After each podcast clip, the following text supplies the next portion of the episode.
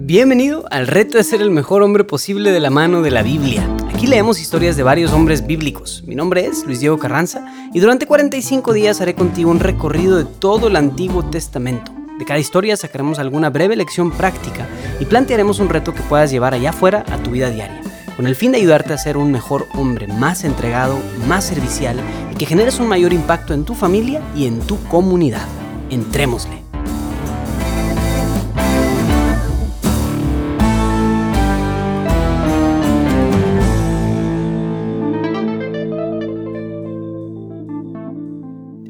¿Qué tal te fue ayer con los retos? Espero que hayas notado alguna diferencia en cómo las demás personas te perciben y cómo tú te sientes contigo mismo, ¿verdad? Esto del carisma es algo que toma tiempo, pero que depende 100% de lo que tú puedes hacer. Puedes crecer en carisma social cuando quieras o puedes dejar de crecer cuando quieras. Bueno, pues hoy vamos a continuar con la historia del reinado de David. Absalón comenzó esta revuelta contra su padre, pero eventualmente fue derrotado por los generales de David. Murió, pero antes de morir había orillado a David a abandonar la ciudad de Jerusalén, y David tuvo que refugiarse en otras ciudades. Ahora vamos a escuchar qué pasa exactamente después de que Absalón es derrotado y ahora que David puede regresar a Jerusalén. Segunda de Samuel 19, versículos del 9 al 14 y del 25 al 30. David regresa a Jerusalén. Todo el pueblo discutía en todas las tribus de Israel, diciendo, el rey nos libró de nuestros enemigos y nos salvó de manos de los filisteos, y ahora ha tenido que huir del país, lejos de Absalón. Pero Absalón, a quien ungimos por rey nuestro, ha muerto en la batalla. Así pues, ¿por qué estáis sin hacer nada para traer al rey? Llegaron hasta el rey estas palabras del pueblo. Y el rey David mandó decir a los sacerdotes Sadoc y Abiatar, Decid a los ancianos de Judá, ¿por qué vais a ser los últimos en traer al rey a su casa? Sois mis hermanos, mi carne y mis huesos sois. ¿Y vais a ser los últimos en hacer volver al rey? Decí también a Amasá, ¿no eres tú hueso mío y carne mía? Esto me haga Dios y esto me añada si no entras a mi servicio toda mi vida como jefe de mi ejército en lugar de Joab. Entonces se inclinó el corazón de todos los hombres de Judá como un solo hombre, y enviaron decir al rey, vuelve tú y todos tus servidores. Mefiboset. Mefiboset, nieto de Saúl, bajó al encuentro del rey. No había aseado sus manos y no había cuidado su bigote ni había lavado sus vestidos desde el día en que se marchó el rey hasta el día en que volvió en paz a Jerusalén. Cuando llegó al encuentro del rey, éste le dijo, ¿Por qué no viniste conmigo, Mefiboset? Él le respondió, Oh rey, señor mío, mi servidor me engañó. Tu siervo se había dicho, aparejaré mi asno, montaré en él y me iré con el rey, porque tu siervo es cojo. Ha calumniado a tu siervo ante mi señor el rey. Pero, pero el rey mi señor es como el ángel de Dios, y harás lo que bien te pareciere.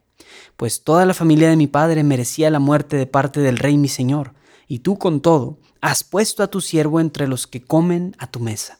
¿Qué derecho tengo yo a implorar todavía al rey? El rey le dijo, ¿Para qué vas a seguir repitiendo tus palabras? He decidido que tú y Siba os repartáis las tierras, dijo Mefiboset al rey, y aún todo puede llevárselo ya que mi señor el rey ha vuelto en paz a su casa. Palabra de Dios. Entonces, David vence la revuelta de Absalón y ahora el pueblo de Israel oficialmente quiere que David regrese es como, es decir, que lo aceptan ahora sí como rey otra vez. Se arrepintieron de haber elegido a Absalón y ahora eligen de vuelta a, David. Entonces ahora, si sabemos algo de historia política, sabremos que normalmente cuando un rey, un líder o un presidente entra en poder, lo primero que quiere hacer es asegurar de que su poder se consolide, deshaciéndose de sus enemigos. Y suelen matar al régimen antiguo, encarcelarlo o difamar al, al régimen antiguo. Entonces lo que esperaríamos de David sería algo similar. Después de una revuelta tan fuerte, David lo que debería hacer es matar al jefe militar de la campaña de Absalón para asegurar su propio poder político. Pero David no hace eso. David llama a este hombre, Amasá, Amasá es el, era el general, de, el general a cargo de la revuelta de Absalón, y lo quiere perdonar. Le ofrece un servicio en su propio régimen. Luego, si siguiéramos leyendo, en todo el camino de vuelta a Jerusalén, David se topa con un montón de personas que lo habían ofendido y les otorga el perdón. Vemos aquí un rey magnánimo, que en vez de tener sed sanguinaria por el poder, ofrece el perdón de manera generosa.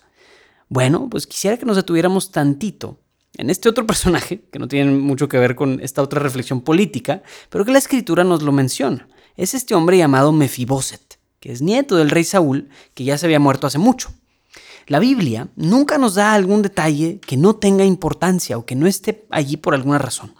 En este caso, nos habla de que Mefiboset no se había lavado las manos, no había cuidado su bigote y no había ni siquiera lavado su ropa desde hacía mucho tiempo, todo por un voto especial que había hecho en favor del rey. O sea, este cuate, imagínatelo, este hombre sudoroso viviendo en el desierto, pues debía haber transmitido un aspecto medio interesante, ¿verdad? Y un olor medio feo, eh, por un voto de que quería que el rey volviera en paz a su casa. Entonces, bueno, Hoy vamos a enfocarnos en este, en este aspecto y de ahí vamos a agarrarnos para irnos al área táctica. A menos que tú hayas hecho algún voto especial, hoy vamos a hacer lo opuesto a lo que hizo Mefiboset. Hoy es el día de lavado. Primero, en este reto, quiero retarte que revises tu higiene personal. Sonará medio raro e intenso, pero créeme que hay hombres que no se lavan las manos después de ir al baño. Por favor, no seas asqueroso, incluye eso. Establece una rutina diaria, completa que debe de incluir más o menos todos los siguientes componentes, que son los que más yo hago. Lávate los dientes al menos dos veces al día, peínate bien, lávate las manos después de ir al baño, ponte desodorante, bañate diario y sécate bien los pies después de bañarte. Eso es de cajón todos los días. También rasúrate según te convenga más. Hay quienes ocupan hacerlo diario, como yo, o otros que, oye, pues solo una vez a la semana, si tienes barba, por ejemplo, o así. El chiste es tener una rutina, una rutina de higiene establecida. Luego, la segunda parte de este reto será que hoy te, ofrezcas o te, propongas para lavar todos los platos después de cada comida. En el desayuno, la comida, la cena, vas a ayudar lavando los platos. Y junto con esto, ofrécete hoy también para lavar la ropa. Muchísimos hombres no saben, no tienen idea ni cómo funciona la lavadora. Pero hoy es el día en el que se rompe ese problema. Lava la ropa, sécala, dóblala, acomódala en su lugar. Estará, te preguntarás por qué estamos viendo esto en un reto de hombres de la Biblia. Pues porque no está peleado ser un hombre de buena presencia, de buen aspecto higiénico y de buenas habilidades como el saber lavar ropa y saber lavar cosas. Pues no está para nada peleado con ser un buen hombre cristiano, un hombre servicial, un hombre atento a los detalles. Si haces todas estas cosas, si haces estos dos retos, higiene personal, rutina, acuérdate, y lavar la ropa bien y lavar también los platos, si haces todo eso, y lo conviertes también en parte de tus disciplinas diarias o frecuentes, te aseguro que podrás ayudar a la nariz de todos los que te rodean y serás un hombre muy apreciado. Esto ha sido todo por hoy. Te invito a compartir en redes sociales la experiencia que estás viviendo con este programa. Asegúrate de seguirnos desde la plataforma de podcasts y también a darte de alta en la lista de email en retohombre.jdn.app para que no se te pase ninguno de los días de este programa. Mi nombre es Luis Diego Carranza, invitándote a seguir siendo el mejor hombre posible. Nos vemos mañana.